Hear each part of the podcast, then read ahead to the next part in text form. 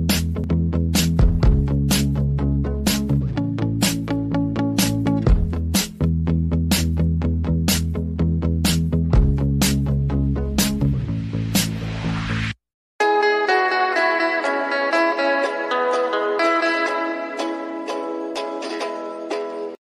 tarde, pessoal.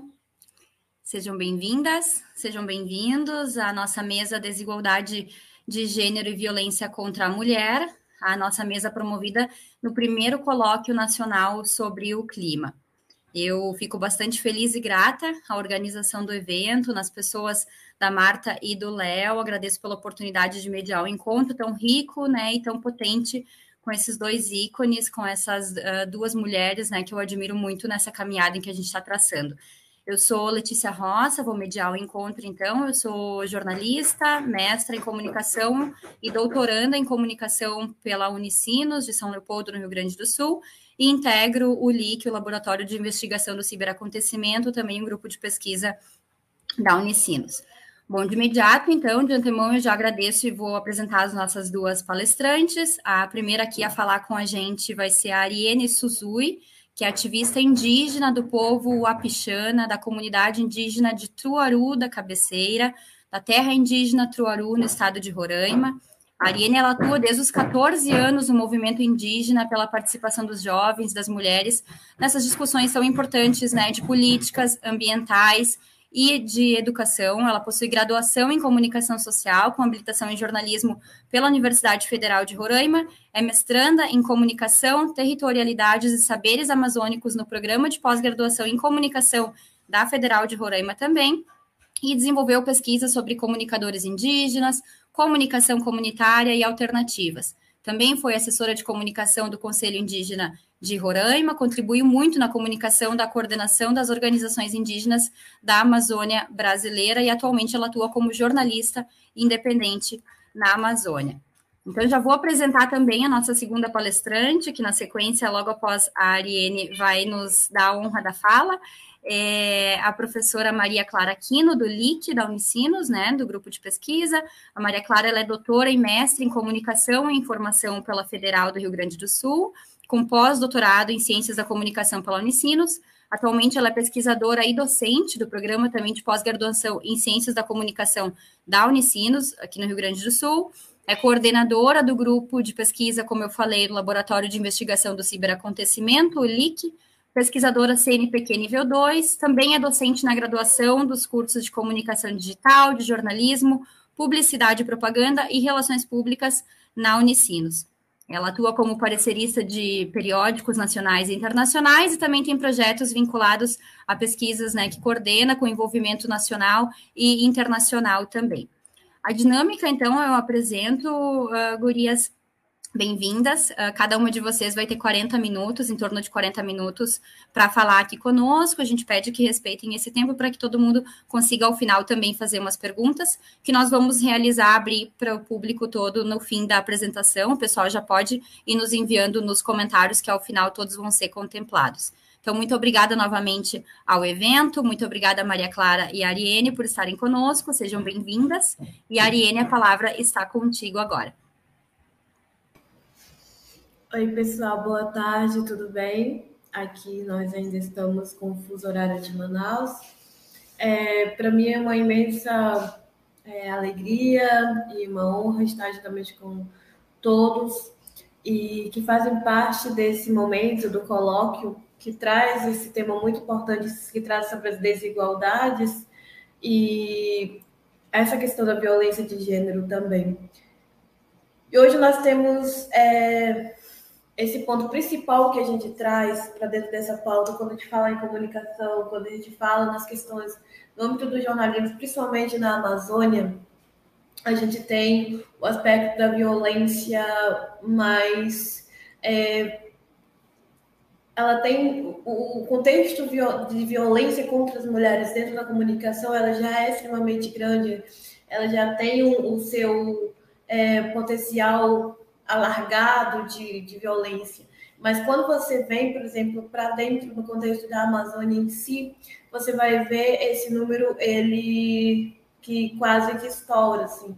a gente tem essa, esse, esse cuidado não só com, com os é, com a comunicação, mas com, com todo o cenário hoje de violência contra os povos indígenas.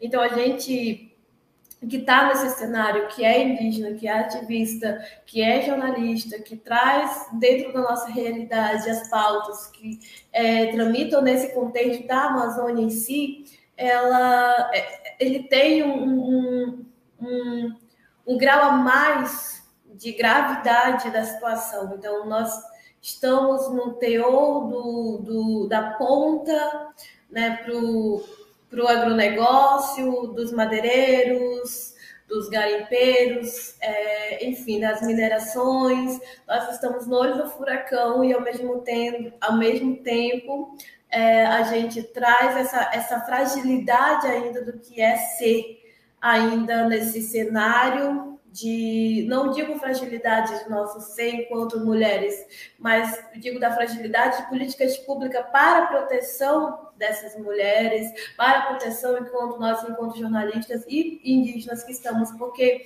quando a gente traz para nós o cenário indígena, ele vai muito mais além da comunicação, ele vai, porque a gente faz pontes não só enquanto comunicadores, nós trazemos as pontes enquanto ativistas, então isso ressalta ainda mais essa gravidade do que a gente atravessa aqui nos estados da Amazônia em si.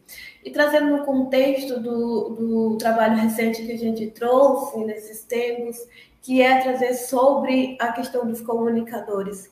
E a gente atravessa esse cenário de violência é, trazendo a visibilidade das próprios, dos próprios sujeitos que estão dentro dos territórios indígenas, que estão lá dentro da, da floresta, que estão dentro dos territórios de lavrado, porque o cenário da Amazônia é muito extenso.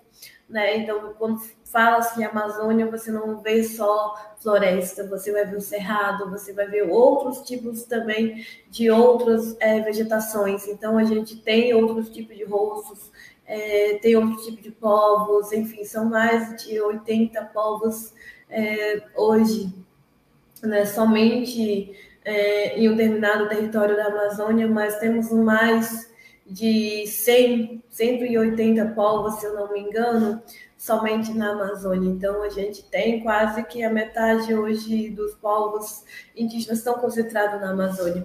E aí a gente traz esse estudo que é voltada extremamente para os comunicadores indígenas que fizeram parte, principalmente na, na pandemia. Eu defendi recentemente a minha dissertação e trazendo esse contexto dos comunicadores indígenas para dentro do âmbito da comunicação indígena. Então, é, nós temos hoje várias mulheres, várias meninas que estão trazendo a pauta ambiental, trazendo a pauta indígena, trazendo todo o cenário de que é hoje a nossa realidade. Nós não estamos descrevendo uma realidade né, é, de outros territórios, nós não estamos trazendo uma realidade de, do fora do Brasil. É, se fora do Brasil, mas que faz parte dessa Amazônia. E nós trazemos essa realidade, né, uma realidade real do que nós vivenciamos, nós estamos, mas é uma realidade violenta, é uma realidade que todo dia perpassa por saber se você for para dentro do território, se você for fazer esse tipo de denúncias, é, dependendo de que forma você retrata essa denúncia, você vai ter sim problemas com pessoas que estão ligadas ao narcotráfico, que estão ligadas ao garimpo ilegal, que estão ligados, é, enfim, a N é, a N crimes, né? A pessoas que fazem crimes hoje dentro daqui da Amazônia.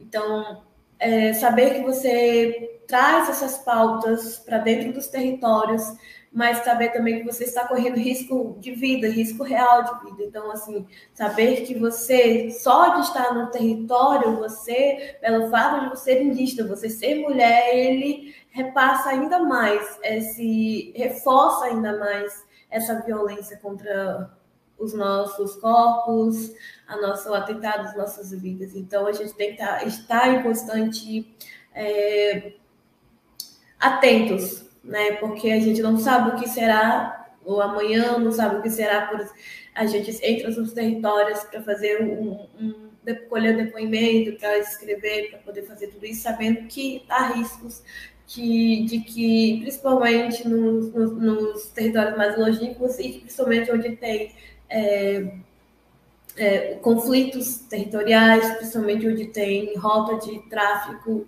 é, e, e, tudo isso eles olham para a comunicação como é, amedronta, né? Câmera amedronta, é, a forma como a gente escreve amedronta, a matéria e tudo mais que a gente joga na internet. Então, tudo isso amedronta eles e é uma afronta, e, e isso causa ainda mais que eles se sintam em perigo quando cada um de nós é, se propõe a realizar esse tipo de trabalhos. Então, é, olhar para um cenário como esse e ao mesmo tempo você descrever o que está acontecendo é um ato de muita resistência, porque ele traz a questão da comunicação como visibilidade. E aí eu trago, dentro da minha pesquisa que eu estudo hoje sobre a comunicação indígena, nós somos o que é a comunicação indígena? É, é esse comunicar. Né? Ele vai perpassa para além do próprio jornalismo, ele perpassa para além da própria o fato apenas de comunicar. Ele é algo que relaciona o ativismo, ele é algo que relaciona as ter, territorialidades digitais, é algo que relaciona com o comunicar essa relação entre o científico, a academia e a oralidade dos povos ancestrais. Então, ele relaciona o ativismo de rua, o ativismo daquele que está fazendo mobilização de mais de 30, 40 dias numa mobilização e, ao mesmo tempo, ele está ali escrevendo, ao mesmo tempo está registrando, ao mesmo tempo está divulgando, e ao mesmo tempo que ele faz as danças, ao mesmo tempo que ele faz os rituais, ao mesmo tempo que há gritos de guerra. Então, é uma relação muito extensa. Então, a comunicação indígena ela é muito extensa, ela é uma pauta, ele é um estudo muito profundo do que realmente, porque ele está relacionado ao ser quem nós somos, quem, para onde nós estamos, para onde nós estamos seguindo e o que nós queremos levar com tudo isso. Porque ele não faz apenas esse cenário de fazer apenas as denúncias, tornar visível as nossas lutas. Ele perpassa por guardar nossas memórias dos nossos ancestrais, de dizer nós estamos aqui, sobrevivemos e nós queremos que as futuras gerações conheçam a nossa realidade é, do que nós estamos passando hoje. Então, assim, é esse o, o estudo que a gente traz. Eu especificamente trago hoje a comunicação indígena como pauta, por ser uma, uma questão que eu já venho estudando há um bom tempo, por fazer parte também. É, a pesquisa, para mim, ela traz, inclusive, essas, esses apontamentos de que eu sou, sou sim uma pesquisadora, ao mesmo tempo sou parte dessa pesquisa, me coloco dentro da pesquisa, e aí tem a, a prática da comunicação indígena. Por que não é, trazer esses debates, né? Porque a gente traz sobre essa questão das desigualdades de gênero. Então, uh, a gente se coloca assim, nesses espaços como mulheres pesquisadoras, mulheres ativistas, mulheres comunicadoras e mulheres jornalistas e mulheres também que estão na linha de frente das nossas mobilizações, mulheres lideranças. Então, é, meu estudo ele traz esses aspectos desse início do que é a comunicação indígena, do que é hoje os comunicadores, do que é essa relação com a comunicação e o movimento indígena. Entender que é um cenário é, que constantemente está em rotatividade, constantemente ele está acontecendo, ele acontece a todo momento, a toda hora, então não há um momento certo para dizer quando e o que teremos daqui adiante enquanto nós falarmos sobre comunicação indígena, porque ele tem vários parâmetros, não é só no âmbito da comunicação em si, ele vai além de tudo isso. Então, assim, é, essas são as minhas abordagens hoje, do que eu estudo especificamente. É, traz uma abordagem também política sobre, desde os 14 anos, eu venho falando sobre as questões da inserção das mulheres indígenas desse, nessas discussões políticas, ambientais, né? Então a gente traz esse movimento muito forte para a participação das mulheres dentro do movimento indígena enquanto lideranças, é, para fazer parte enquanto vez, voz e voto, para poder fazer parte das próprias organizações indígenas, para fazer parte do próprio movimento que é nosso. Então é uma discussão que eu trago desde muito jovem por conta dessa nossa é, da nossa luta de se fazer parte tanto dos nossos territórios, no meio das nossas lideranças, mas também quanto para fora. Então, essa é a minha caminhada que a gente traz até aqui. E, e recente a gente traz essa nova etapa, né, que é a pesquisa, vamos que dizer, após uma longa trajetória de perdas e tudo mais, mas que a gente consegue chegar até lá e um pouco daquilo que a gente traz, que é sobre comunicação. E fechando esse nosso a minha fala sobre as questões das desigualdades, a gente tende a entender que o que é desigualdade? Por que, que nós falamos sobre desigualdade de gênero? Por que, que nós trazemos essa pauta? Por que, que a gente fala sobre isso? Entender que tem é, pautas, por exemplo, da desigualdade de gênero, quando você fala assim, o que, que é isso para dentro das comunidades? O que, que é isso para dentro das mulheres indígenas?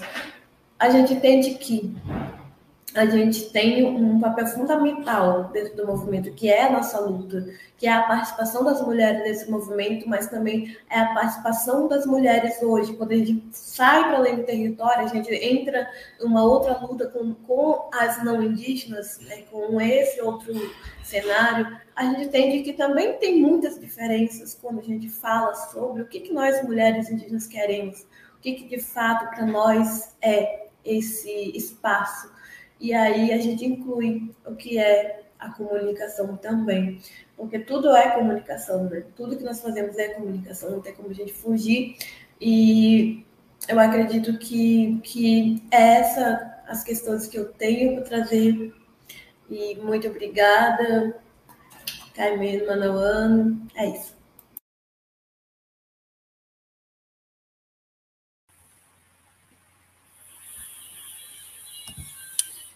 Obrigada, vocês me ouvem bem? Me ouvem bem? Obrigada, Ariane, pelas suas colocações. Então, agora a gente segue com a professora Maria Clara. Uh, ela vai ter 40 minutos para apresentação. Maria Clara, precisando de alguma, algum auxílio, a gente está aqui se tiver algum material para apresentar também, tá? Bem-vinda. Certo. Uh, Letícia, não sei se é tu que está com o material aí que vai apresentar os. Aí, perfeito. Só tem que voltar para o início. uh, então tá. Boa tarde, então, para todos e para todas, Ariane, Letícia.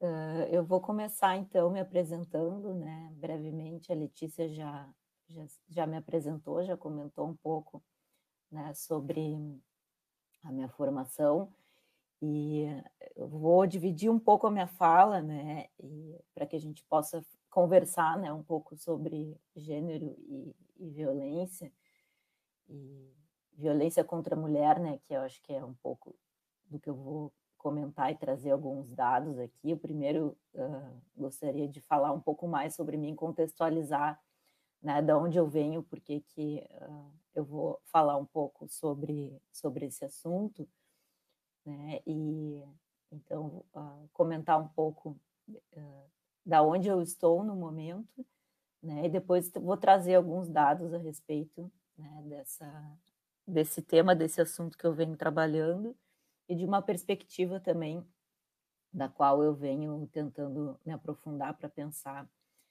sobre o tema.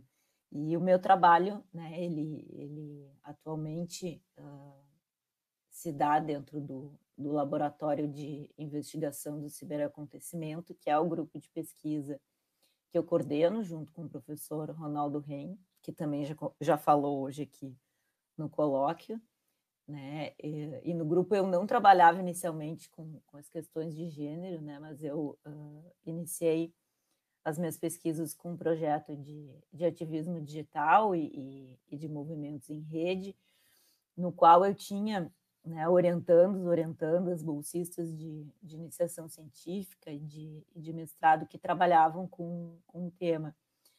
E foi trabalhando né, com essa questão de, de investigação sobre produção e circulação de conteúdos, de, de coletivos midiáticos, que foi inclusive um conceito que surgiu dentro desse, desse projeto, que eu fui sendo atravessada, né, sobre esses tópicos uh, como descriminalização do aborto, movimento feminista, movimento LGBTQIA+, e as pautas sobre diferentes tipos né, de violência e formas de, de enfrentamento, sempre com relação uh, ao papel da comunicação e das tecnologias digitais, né, para pensar diferentes formas de, de acontecimento. Então, né, uh, o LIC ele vem sendo né, um, um, lugar, né, um laboratório de, de pesquisa que, que estuda uh, diversos tipos de, de acontecimento uh, que se desdobram né, nesse ambiente digital, né, das redes e, e das plataformas, que nos permite, né, que tem nos permitido olhar para diferentes formas de, de violência que se dão né, em, de diversos uh, formatos e, e, e, que nos permite observar as formas de, de produção de sentido que acontecem uh, em torno disso. Uh, pode passar, Letícia. Eu quis trazer alguns exemplos né, para que tem vários, vários que a gente já, já estudou, mas eu quis trazer uh, alguns exemplos né, de alguns ciberacontecimentos para que a gente possa, para quem não conhece, possa perceber e tentar entender do que, que eu estou falando uh, especificamente, né? E, e alguns que, que ganharam muita repercussão, que inclusive foram, foram estudados no grupo, foi o caso da Valentina, né, uma menina de, de 12, na época de 12 anos, né, que participou do, do Masterchef, que foi assediada né, por homens maiores de idade na, na internet durante o programa. Né? Então, esse foi um dos casos que, que foram estudados não só pelo LIC, né, mas que foram estudados uh, pelo país. Assim, tem vários trabalhos falando desse, desse acontecimento. E outro, e outro caso de grande repercussão que ganhou também bastante visibilidade, não só nas redes, mas também várias pautas jornalísticas, né, foi a hashtag Eu Não Mereço Ser Estuprada, né, da jornalista uh, Nana Queiroz, fez uma frase né, escrita pelo corpo como forma de se manifestar diante do resultado de uma pesquisa que foi uh, divulgada pelo IPEA, que apontava que 60%, 65% né, dos entrevistados diziam que dos entrevistados diziam que as mulheres mereciam ser estupradas, uh, mereciam ser atacadas, né, não, não estupradas, quando elas estavam com roupas que mostravam o corpo, né? Então, uh, então uh, ela explicava, né, numa, numa entrevista, ela dizia, eu queria falar para a mulher que concorda com isso, né? Estou abrindo aspas aqui. Acorda, garota, você tem todo o direito de usar a roupa que você quiser, né? De se portar da maneira que você quiser. O corpo é seu e ninguém tem o direito de te atacar por isso. Né? Então, isso aconteceu em 2014, né? Também foi um acontecimento, uh, ciberacontecimento que gerou muita né, repercussão e que configuram né, diferentes uh, formas e, e, e tipos de, de, violência de gênero que a gente tem uh, estudado dentro do grupo. Pode passar, Letícia. então, né, só para recuperar aqui algumas questões, né, que a gente trabalha, assim, alguns pontos de partida, né, para pensar essa, esse, os tipos de violência de gênero, né, de como a, a violência doméstica, a violência familiar, né, essa questão da opressão sexista que recai né, sobre a mulher, sobre a mulher historicamente, né, sendo um dos pontos de partida para a gente entender essa, essa questão da violência de gênero e para a gente entender a diferença né, da violência de gênero para outros tipos uh, de violência e de como isso motiva né, a agressão ou o agressor a cometer esse ato de, de violência contra a vítima que hoje né, acontece em diversos, de diversos modos, né, que se manifesta uh, de diversas formas, né, de ataques que a gente vê não só no, no, no modo físico né, e presencial, mas também através aí dessas uh, agressões que a gente vê nesse ambiente digital, né? Que a gente nunca pode, né, hoje em dia, tratar essa uh, de modo separado, né, do ambiente online e offline, como uh, se fazia antigamente, mas que a gente vê uh, de forma muito presente né, e entremeada no, no nosso cotidiano. Né, eu trago aqui uma, uma referência que aponta os três elementos básicos né, que vão diferenciar a violência de gênero de outros tipos de violência, né? O componente estrutural, né? O objetivo de controle e o isolamento que ela gera. Que aí eu já entro um pouco, né, no que eu venho uh, estudando uh, mais recentemente, que é esse impacto da pandemia, né? Uh, que a violência ela já gera, né, um, um isolamento em, função das questões de medo, da ameaça, né, do, do, do do próprio isolamento que, que, que, gera na vítima, e que isso se agrava muito em função da pandemia. Isso é uma coisa que impactou muito nos nossos projetos recentemente e que a gente vem observando né, e tentando entender como isso uh, agrava né, a situação uh, das mulheres, das pessoas LGBTs, acredito que né, principal, uh, muito também na, na população indígena, né, em função do próprio, da própria necessidade de isolamento e distanciamento social. Né? Então, a gente vem trabalhando muito com isso uh, nos últimos uh, dois, três anos, em função né, do que a gente vem vivendo. Acho que uma coisa que a Ariane comentou, né, entrou numa, numa discussão que a gente vem trabalhando no projeto, é a forma como o jornalismo vem tratando né, dessa questão, antes mesmo da, da pandemia, né, e a maneira como esses tópicos vêm sendo abordados. Pode passar, Letícia.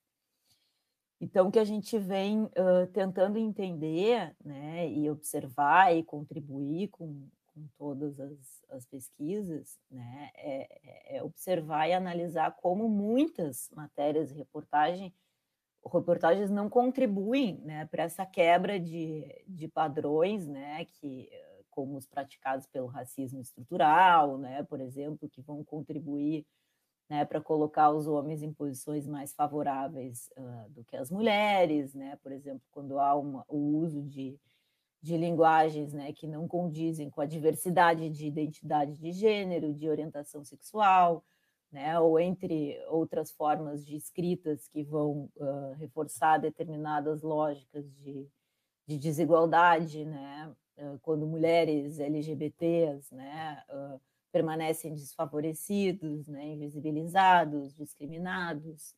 Né, então, o que a gente vem tentando né, trabalhar dentro desses, dessas análises né? É tentar analisar a forma como o jornalismo nomeia e aborda né, atores, instituições, enfim, envolvidas em casos uh, de violência de gênero, para ajudar a, a, a sociedade como um todo a compreender quais são os valores sociais que estão em circulação né, em que medida uh, participam dos processos de tentar transformar uh, diferenças em desigualdades. Né? Então, esse tipo de análise serve para compreender o nível né, de conhecimento uh, de produtores de, de, de conteúdo, tornando né, cada vez mais evidentes ou evidenciadas né,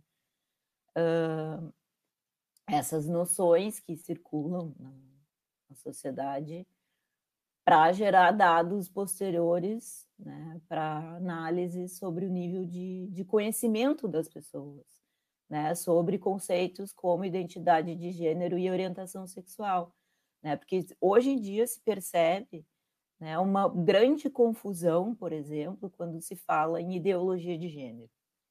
Né? Então, uh, isso é um problema que existe né? um problema gravíssimo dentro da nossa sociedade. Então, uh, há um debate muito necessário e importante né, em determinados contextos, em determinadas instituições, em determinados espaços, e o jornalismo tem um papel fundamental, né, para que se uh, gere, né, para que se dissemine determinados conceitos, determinados conteúdos a respeito de uh, informação né, sobre identidade de gênero, orientação sexual, né, e não, por exemplo, ideologia de gênero. Pode passar, Letícia.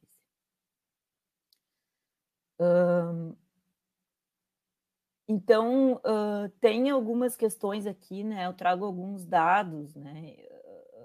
Específicos aqui, né? Para além de questões de gênero, uh, raça, né? Que é a questão específica, né? Da violência né? contra pessoas LGBTQIA+, por exemplo, que é uma das coisas que a gente tem trabalhado nos, nos projetos. Né? A gente tem se debruçado uh, sobre relatórios de pesquisa, né? E tentado entender né, aonde está uh, o conceito né, da violência de gênero através de dados uh, bem específicos, né, para tentar entender o que, que é a violência de gênero, né, uh, como essa violência de gênero ela está presente, ela está analisada né, em, em, relatórios de pesquisa que mostram os dados, né, então a gente vai olhar para dados que falam sobre, um, que são levantados por uh, institutos, né, órgãos que fazem a coleta e análise desses dados uh, no país inteiro, né, para depois olhar para ver como o jornalismo está efetivamente mostrando ou não né, a realidade desses dados. Então, quando a gente olha né, para a realidade da violência, né, a gente percebe uh, vários uh, conteúdos que mostram parte né, dessa realidade, mas também há uma lacuna muito grande a respeito desses dados. Né? Ou seja, a gente tem um, um problema de ausência, né, de um apagão de dados, não só de violência contra as mulheres, por exemplo, mas também e principalmente né, de violência contra a população LGBTQ, LGBTQIA+. Né? Então, uh, e isso uh, vai refletir né, em como esse, esse, esse, essa ausência de conteúdo chega na população. Né? Então, ao mesmo tempo em que a gente tem uma falta de informação sobre o problema, né, não se tem dados a respeito disso, uh, não a população como um todo não tem noção né, da dimensão do problema, não sabe uh, como é que funciona, como é que é a violência, quais são as causas dessa violência, e aí falta insumos para a construção das políticas públicas, né, para a construção das políticas de enfrentamento desse problema. Né? Então há um gap, né, há um, um, um ruído né, há um buraco, digamos assim, né, nesse, na construção dessa ponte né, para as próprias, próprias formas de construção né, da, da solução, das formas de enfrentar esse problema. Né? Então, a gente tem uh, um problema que se agrava quando chega uh, a pandemia. Né? Pode passar, Letícia.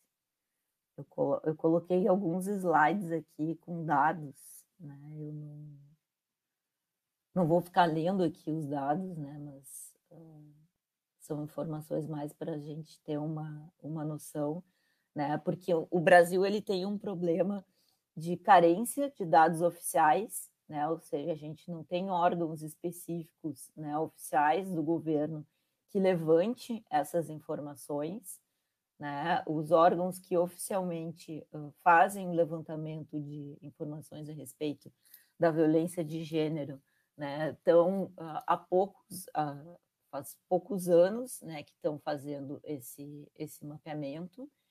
Então, digamos assim, a descoberta, né, o levantamento de dados a respeito né, da violência de gênero no país ainda é muito pequeno com relação ao que realmente existe, então a sub, subnotificação uh, ela é muito, muito grande, né? Então, se a gente, uh, por exemplo, levanta um determinado número de crimes, né, de, de estupro, né, de assassinatos né, contra mulheres, pessoas LGBTQIA+, o número real né, dessa violência ele é muito, muito maior, né, porque as denúncias não são feitas, né, porque não se há condições para essas denúncias serem feitas, porque a forma como essas denúncias uh, são feitas né, uh, são precárias ou porque a maneira como os órgãos de saúde registram é de um jeito, como a, a, a, as delegacias registram são de outros,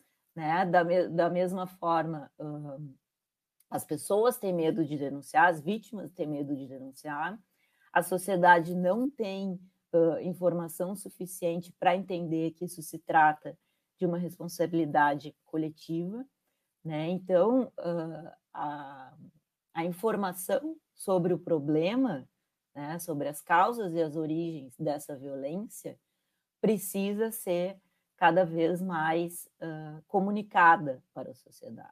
Né? Por isso que a comunicação ela é tão importante para a disseminação né, da informação e do conhecimento sobre a violência de gênero. Né? E é nesse sentido que o jornalismo ele é tão importante para essa, essa dimensão. Pode passar, Letícia. Hum, e aí, uh, nesse, nesse sentido, né, quando, quando chega a, a, pandemia, acontece que uma série de órgãos, né, e, uh, delegacias, né, centros de, de atendimento, de apoio, né, as pessoas vítimas de, de violência de gênero, são fechados, né, são, de certa forma, inviabilizados. Uh, os governos eles recebem né, uma série de instruções, de normativas, né, como da ONU, né, da, da, da ONU Mulheres, por exemplo, para que sejam tomadas medidas de, de enfrentamento para melhorar né, as formas de, de atendimento à população e de combate né, à, à violência, não só a violência de gênero, mas a violência doméstica como, como um todo, e o Brasil, né, ele fica muito atrás né, de, de vários outros países com relação a essas formas de, de enfrentamento. Né? Tem relatórios uh, que, que, fazem um levantamento né, desse, de como o Brasil atende ou não a essas medidas, a essas recomendações, né, e os dados são assim extremamente dolorosos, eu diria, né? Não foram. A gente sabe como é que o Brasil uh, enfrentou a pandemia, né? De forma extremamente caótica, né? E com relação às medidas uh, não tomadas para o enfrentamento à, à violência, né? A gente tem, por exemplo, no caso do, do Ministério da, da, da Mulher, da Família e, e dos Direitos Humanos, uh, não foram gastos né? O, o, agora não me lembro exatamente o dado aqui, né? mas a gente não gastou nem a metade né, do que tinha que ser gasto uh, com relação a esse, a esse orçamento. Então, uh,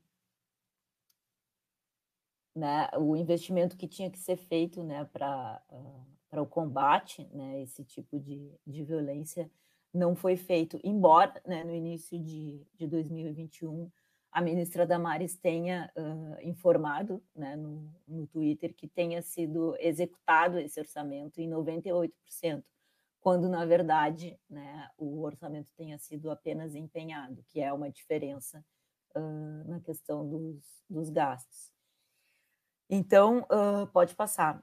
Eu, eu fiz um artigo que foi apresentado na, na Compós esse ano, falando sobre essas questões, né, e mostrando como uh, a questão da desinformação, né, que é um, uma, um tópico que a gente trabalha também dentro do LIC, foi um problema, é um problema, né, que agrava ainda mais a questão da violência de gênero né, no âmbito da, da pandemia.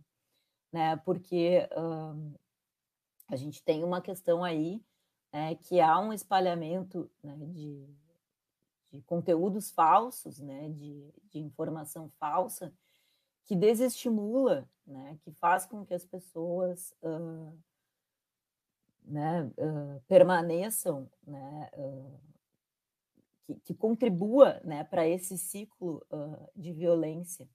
Né? Então, tem várias campanhas que, que, circularam aí no, no, no início da, da pandemia, né, com relação à, à violência contra as mulheres, contra as pessoas LGBTQIA+, e que mostram né, como uh, esse ciclo de violência uh, se agravou.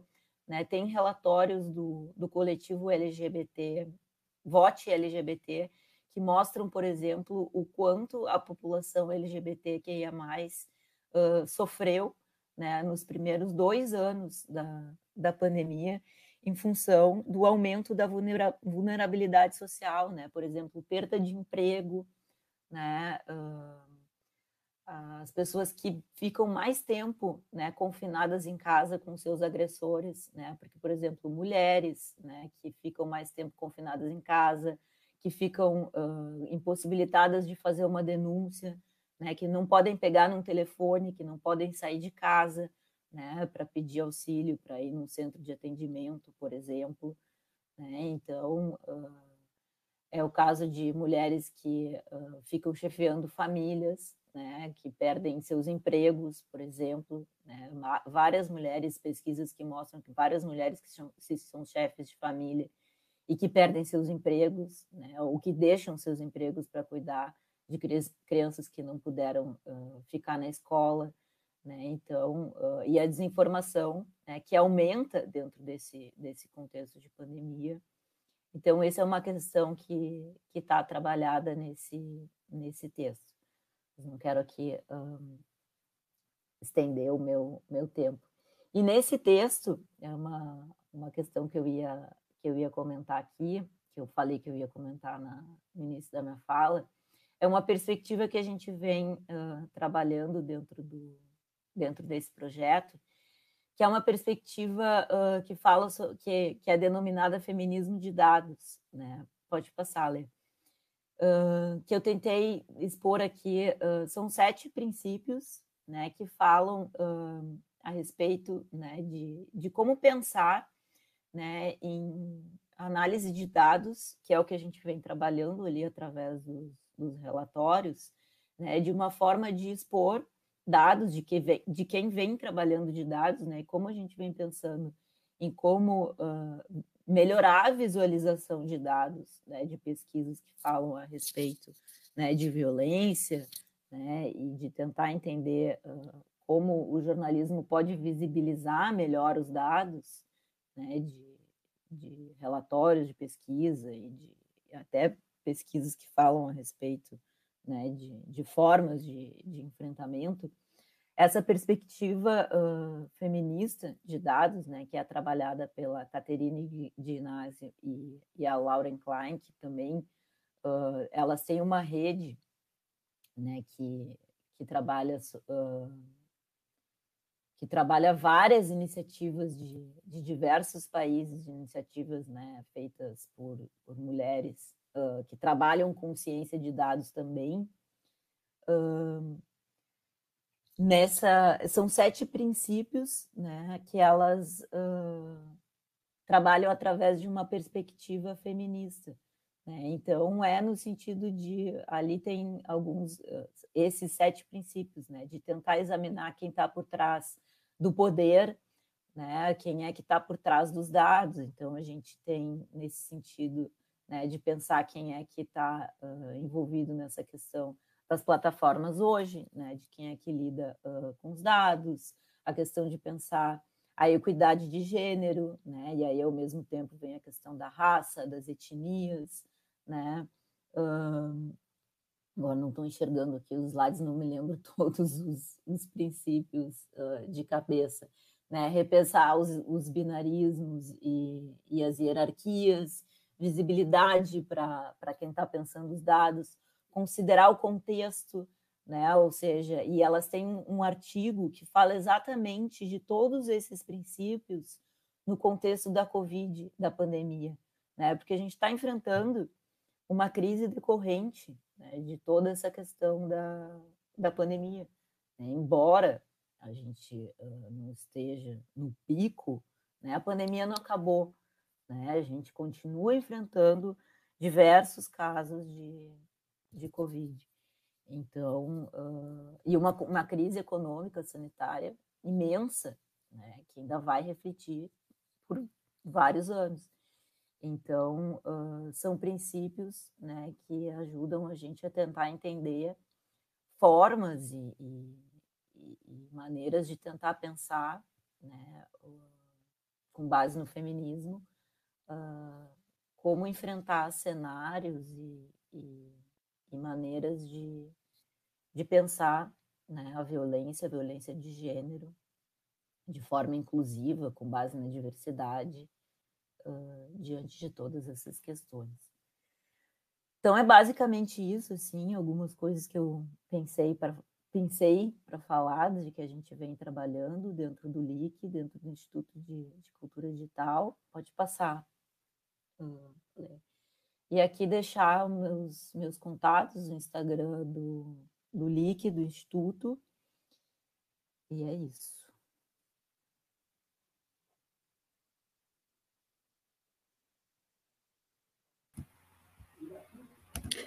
Obrigada, Maria Clara, pela tua fala. Ela vai bem ao encontro das colocações que a gente teve anteriormente, né, com, com a Ariene. Eu, nós recebemos algumas questões aqui no chat, eu vou fazer a leitura. Uh, em princípio, esses dois questionamentos são para a professora Maria Clara, e depois também a gente pode abrir para um debate entre as duas palestrantes. É, a primeira pergunta, então, aqui é da Nayara Albuquerque. Ela pergunta à professora Maria Clara: na última eleição presidencial, muitos grupos LGBTs relataram um aumento nos ataques, principalmente de bolsonaristas. Você acredita que esse fenômeno tende a se repetir nas eleições desse ano? E qual a melhor forma que os jornalistas podem cobrir essa questão? Posso? É para responder agora já? Sim, por favor. Oi, Nayara. Eu acho que sim, né? Eu acho que esses ataques eles nunca cessaram, né? E continuam acontecendo.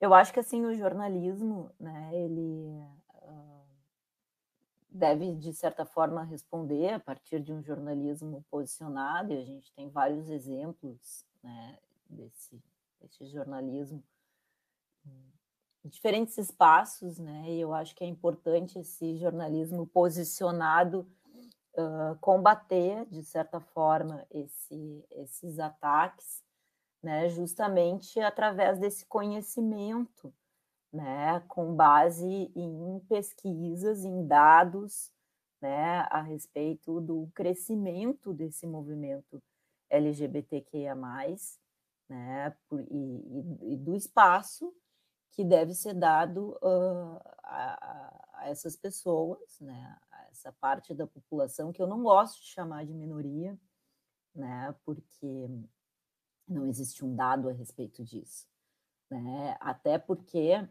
uh, é justamente por causa desses ataques, né, do crescimento desses ataques, que muita gente uh, não se expõe ou deixa de se expor no caso, né? ninguém é obrigado a se expor, uh, mas uh, justamente por causa dessa, do crescimento dessa violência, né? de forma muito explícita, principalmente nas redes, e claro que há uma violência nas ruas também, a gente vê muito caso né, de assassinato, de agressões, né, de espancamentos, uh, em função da, da identidade de gênero e da orientação sexual das pessoas.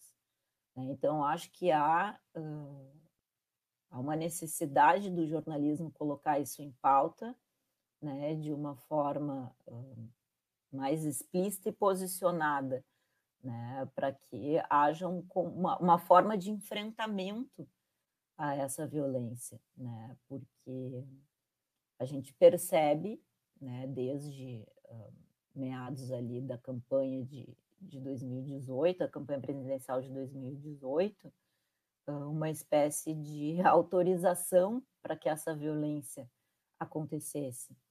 Né? Então, eu acho que a tendência agora, né, nesses próximos meses, é, nesse próximo mês principalmente, é que a coisa fique um pouco mais acirrada, né, um pouco mais complicada. Mas eu acho que é importante que uh, o jornalismo possa fazer, promover esse debate a partir da ampliação do conhecimento sobre uh, essa, essa pauta né, da, da, do gênero, né, porque a gente precisa fazer essa discussão. Essa discussão ela já existe né, no ambiente acadêmico, ela precisa extrapolar o ambiente acadêmico, né, e as pesquisas estão aí para isso. Né, por isso que eu acho que é importante né, haver esse, essa, essa conversa né, entre o que há nesses, nesses dados, né, e nesse sentido o, o, o feminismo de dados propõe isso. Né? Como essa ciência de dados precisa estar em outros espaços que não só nos dados puros. Né?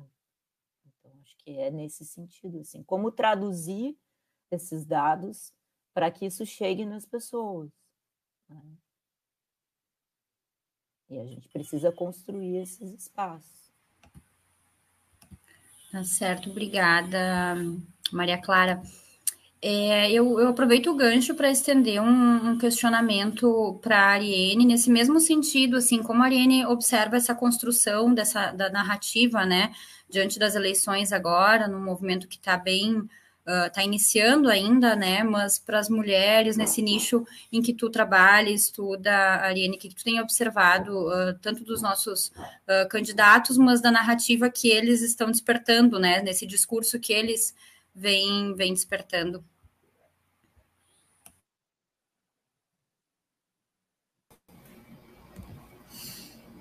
Olha, esse é um, um, um cenário bem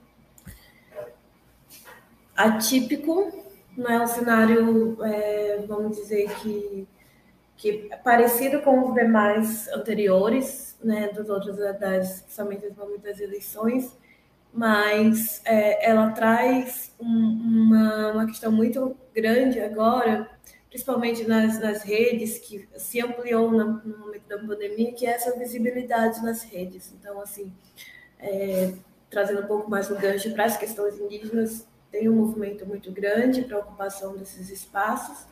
E eu acredito que a própria comunicação ela, ela se enxergou né, essa visibilidade, trouxe essa visibilidade principalmente para as mulheres. Assim, esse, esse ano tem uma, uma questão da bancada do COCA, né, que foi lançado no ATL 2022, e aí para poder ter esse movimento, e aí o que eu observei é que teve várias, né, o, o, o, interessante é isso, né? Que uh, uma, uma comunicação que trazia visibilidade desses corpos de mulheres, da sexualização do corpo de mulheres dentro da própria comunicação, quanto jornalistas e tudo mais, é, traz nesse cenário agora um, um, um aspecto mais político, né, de ocupação dessas mulheres dentro da comunicação, dentro da imprensa convencional, mas com matérias que é preocupação dentro do Congresso. Então, acredito que é um momento muito novo, mas óbvio que também as violências elas continuam, e principalmente no cenário hoje tão conturbado que é hoje as eleições.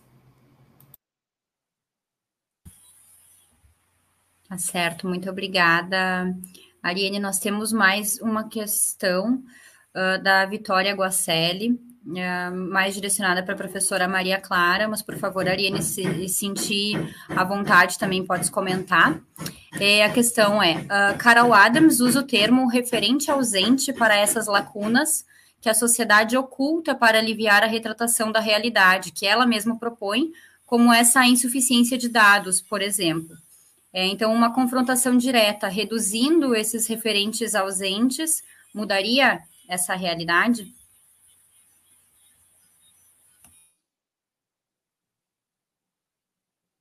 Só um pouquinho, deixa eu ler de novo aqui a pergunta. Uh, uh, referente ausente seria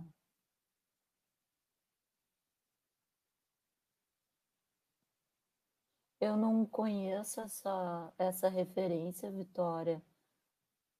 Será que tu podia explicar um pouco mais referente ao referente ausente para essas quais lacunas exatamente? Eu fiquei um pouco confusa com a pergunta. Vamos, vamos partir para a próxima pergunta. Se a Vitória responder, depois a gente lê, então, a, a continuidade. Pode ser. Tá, pode ser. É, bom, é da Marta Alencar, ela fez um questionamento tanto para a Aliene quanto para a professora Maria Clara. É, nós notamos também que há violências contra mulheres pesquisadoras, como a falta de reconhecimento. Que medidas, então, que podem ser de, fatos, de fato efetivas, desculpa, para as pesquisadoras terem reconhecimento conforme o contexto né, das suas regiões? Boa pergunta, Marta. Medidas efetivas eu não sei, mas eu acho que uma boa forma né, de uh, buscar reconhecimento é o trabalho em rede, né, uh, a construção de pesquisas em conjunto né, e atuação coletiva uh, através de, da publicação de trabalhos né, de, de forma realmente através dessa construção de pesquisas, né, de grupos de trabalho e redes de, de, de produção, uh, através da construção de projetos em conjunto, né, porque uh, hoje fazer pesquisa de forma isolada é, é, complicado, né, a gente não consegue chegar muito, muito longe, né, e a própria demanda da produção uh, acadêmica e, e tanto nacional quanto internacional, exige né, essa colaboração. Então, uh, eu acho que a falta de reconhecimento é um problema, acho que muito mais nacional, muito mais brasileiro do que uh, internacional, né? Não é à toa que a gente vê a, a chamada fuga de cérebros, né? Infelizmente, mas e, e talvez um contexto um, do próprio governo que a gente tem atualmente, né, da falta de incentivo, dos cortes que a gente tem vem sofrendo, né? Então, uh, mas eu acho que assim, principalmente no caso das mulheres, né, a, a, a, a busca né, de conexão, né, a busca de construção de coletivos, de redes de pesquisa, de grupos de trabalho, né? É a forma que a gente tem que encontrar, que a gente tem que construir para buscar essas soluções, né? não só uh, para buscar alcance e, e, visibilidade, né? mas para também tentar uma projeção uh, do trabalho, né? dos, dos projetos, para que as coisas uh, consigam, inclusive, financiamento, né? porque realmente fazer pesquisa hoje no Brasil é para os fortes.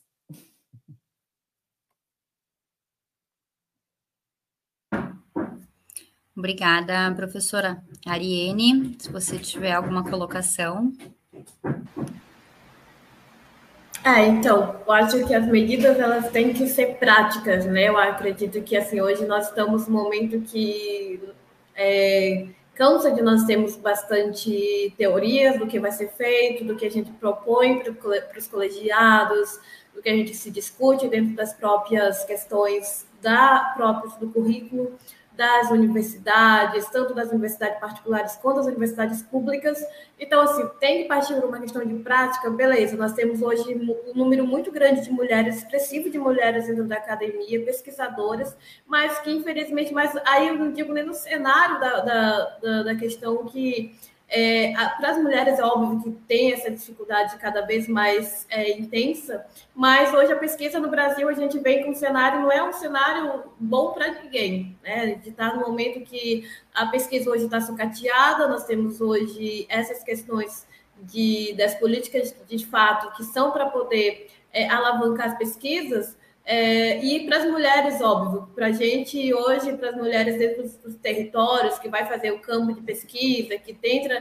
Então, vocês têm um olhar para é, essas questões que são fundamentais, mas isso tem que estar garantido dentro do, do da grade tem que estar garantido nas discussões dos colegiados de que como que a gente, por exemplo, as universidades vão garantir que as mulheres se sintam protegidas quando forem fazer essas pesquisas de campo, quando tenham acesso é, mais à questão mental, né? Porque muitas das vezes as mulheres é, pesquisadoras são mães, são trabalham, são donas de casa, tem N questões que muitas das vezes envolve que um outro, né, com outro é, gênero, por exemplo, não vão ter. Então, esse cuidado que, por exemplo, tem que ter, colocar-se dentro que a academia feche os olhos, e não só para graduação, para pós-graduação, e todos os cenários. A academia simplesmente fecha os olhos para uma questão prática. E aí, como é que a gente vai fazer? Sabe? É, para fora da universidade, que se lasque e, e tudo mais. É uma, às vezes a gente tem que falar um, um vocabulário muito mais claro do que a gente está usando vocabulários tão rebuscados de que a própria academia ela traz essa questão de violência, da, é, do próprio contexto violento que é das próprias pesquisas, e que a gente fica romantizando a pesquisa dentro do próprio colegiado. A gente vai falando tudo mais, tem as mães, tem as pessoas que estão dentro do. Então, assim, tem que partir para uma questão prática, mas beleza, como é que a gente vai fazer isso? Tem que ser escrito, tem que ser colocado, mas assim, é, não só escrito, assim, a gente chega no momento que assim, a gente se cansa de ter tantas coisas escritas que daí, tipo, não tem a prática. Né? Então, acho que as questões agora é, têm esses é, o começo. Mas e aí? Vamos ter que colocar para prática, mas é uma discussão que às vezes a gente faz assim que vai para além, né? Porque vem a questão de gênero, vem tudo mais, e vem a questão própria da pesquisa no Brasil, que está, infelizmente, está o que está, mas esperamos melhorias e que a gente se junte nossas forças para que essas melhorias aconteçam. É isso, gente. Obrigada. Tá certo, Ariane, nós agradecemos. A Ariane uh, tem outro compromisso agora, precisa deixar a, a sala, então nós seguimos depois com mais perguntas para a professora Maria Clara. Caso alguém tenha mais uh, comentários, perguntas, enfim, ou querer manter um contato com a Ariane, uh, os contatos dela estão aqui no chat, nos comentários. Então, Ariane, se quiser um, um espaço de final de, de fala aqui para todo o nosso grupo, enfim muito obrigada em nome do COAR, em nome da mesa, pela tua presença, pela tua fala e por esse rico debate, essa contribuição muito importante, extremamente fundamental, especialmente para os períodos uh, mais recentes que a gente tem vivido, né?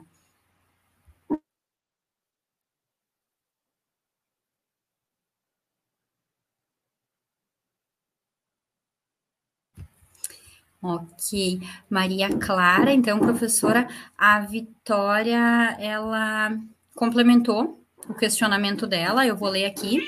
Ela diz como, por exemplo, propiciar insuficiência de dados dessas violências para não expor e propor o confronto sobre essa realidade. Minha pergunta é: sem essa ausência de referentes, a senhora acredita que poderia ser diferente essa realidade? Uhum.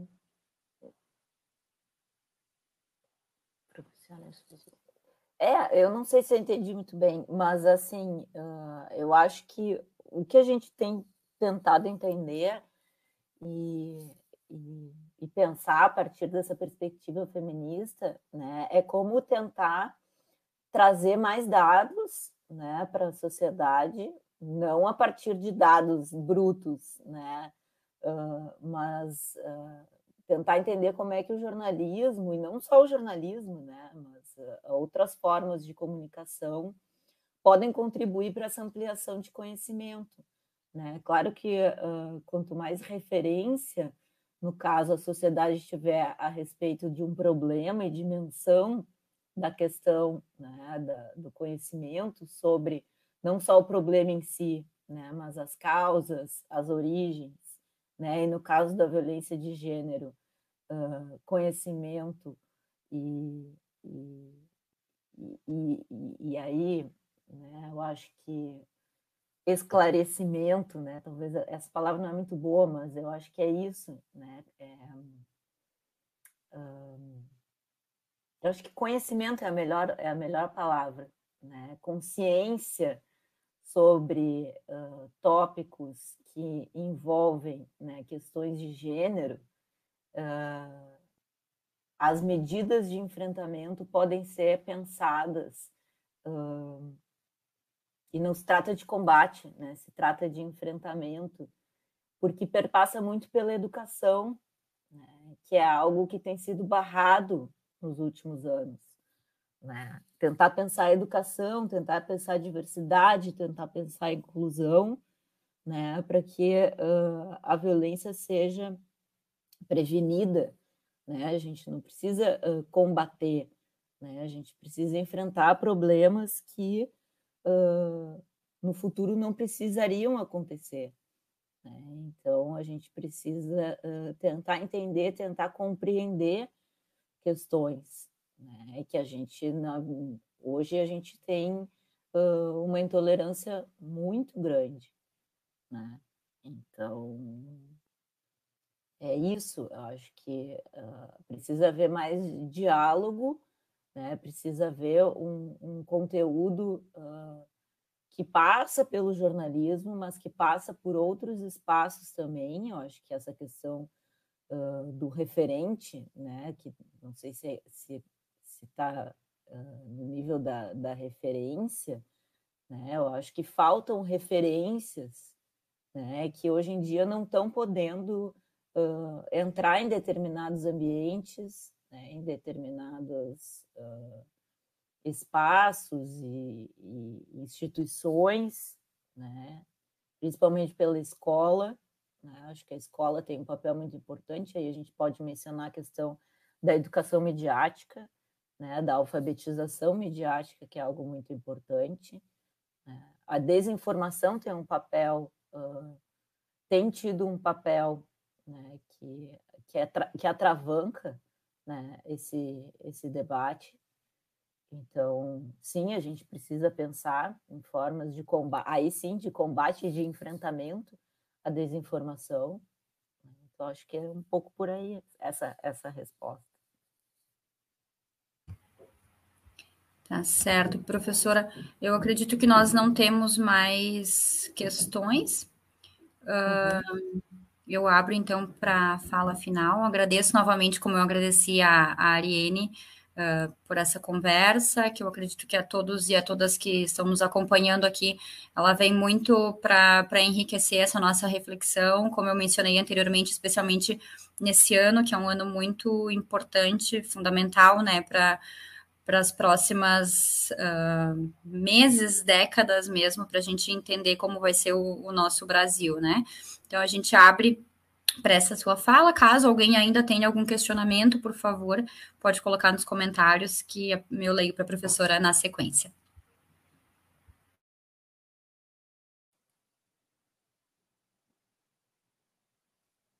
É isso? É isso, então. Muito obrigada, então. Ah, eu agradeço muito. Já convido todos e a todas para a próxima mesa. Nós teremos agora às 16h30 é a mesa Desertos de Notícias, mapeando fontes de informações no Brasil. Os palestrantes são o Francisco Belda, da Projor, o Sérgio Ludke, da Comprova Brage, e a Marta Alencar, daqui da Coar. Então, novamente, gente, muito obrigada, professora, muito obrigada, Ariane, que já nos deixou muito obrigada, e também a organização toda do evento por trazer essa mesa, né, por proporcionar esse momento para a gente, e, enfim, a todos e todas que nos acompanharam aqui. Muito obrigada, gente. Obrigada, boa tarde. A Marta, do, da organização do evento, também quer fazer um, um agradecimento.